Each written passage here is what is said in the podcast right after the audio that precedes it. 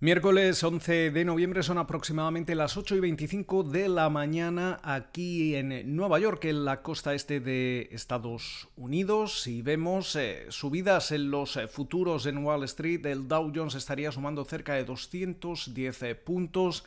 El Standard Poor's 500 arriba casi un 1%, mientras que en esta ocasión también acompaña la tecnología, el Nasdaq eh, estaría ahora mismo en eh, positivo y añadiendo cerca de un 1,4% en una jornada donde seguimos eh, dejando notar ese sentimiento optimista por parte de los inversores tras el anuncio a comienzos de semana de los resultados de esa potencial vacuna de Pfizer y BioNTech eh, que podrían eh, solicitar esa aprobación de emergencia tan pronto como a finales de este mismo mes. Esta situación también se está dejando notar en otros eh, mercados, especialmente dentro del mercado de petróleo. El West Texas Intermediate continúa operando al alza, se transa ya en los 42,53 dólares el barril y mientras tanto vemos cómo la rentabilidad del bono americano a 10 años eh, continúa subiendo, se sitúa en el entorno del 0,96%. Eh, eh, en una jornada en la que tenemos varias referencias a, tener en, cuenta. hablábamos de la vacuna y el consejero delegado de Pfizer, el CEO de, Pfizer,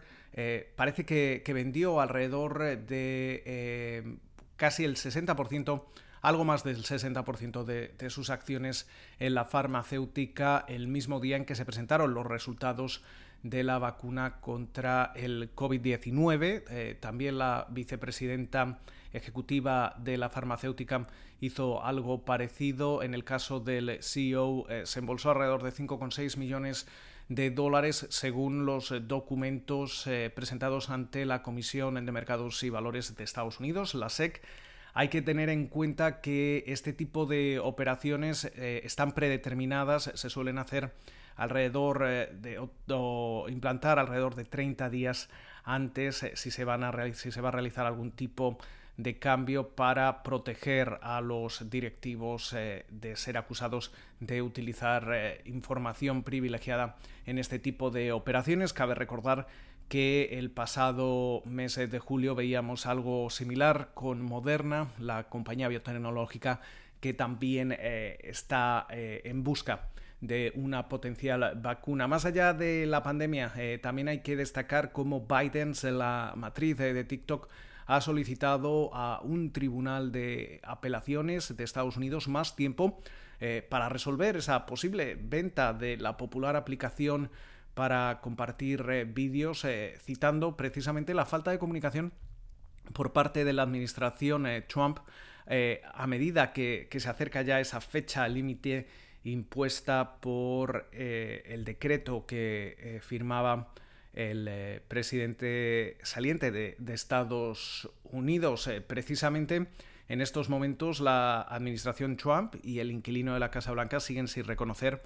eh, la victoria del eh, presidente electo, el demócrata eh, Joe Biden, quien ya ha anunciado sus equipos de revisión de, agencias que van a ser los responsables de guiar esa transición de, la nueva administración en departamentos clave. la lista incluye a 500 personas que reflejan sobre todo las prioridades de la nueva administración. Eh, eso sí, parece que hay pocos empresarios inversores y, la lista está sobre todo completa con académicos y personal que ya militó eh, la, era Obama. por su parte, también vemos cómo esta nueva situación que, que se ha generado eh, al hilo del optimismo de una potencial vacuna que podría comenzar a distribuirse de forma limitada tan pronto como a finales de este año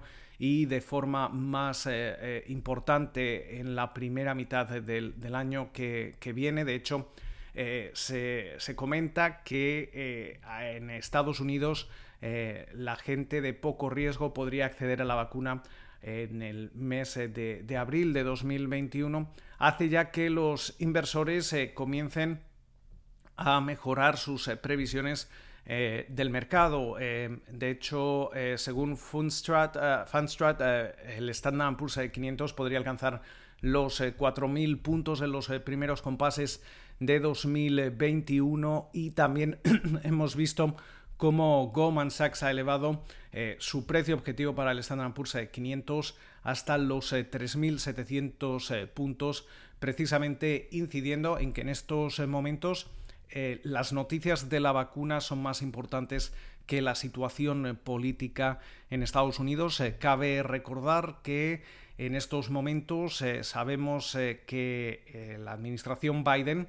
ocupará su cargo el próximo 20 de enero. La Cámara de Representantes quedaría en manos demócratas eh, que pierden escaños pero siguen teniendo el control de la Cámara Baja. Y la pregunta es lo que va a ocurrir con el Senado, que no lo vamos a conocer hasta el próximo 5 de enero con esa segunda vuelta de los dos escaños que están en juego en Georgia. Con lo cual, muchísimas eh, referencias, eh, muchas eh, noticias marcando la jornada. Esperamos que pasen ustedes un feliz día y, como de costumbre, nos escuchamos en la mañana del jueves.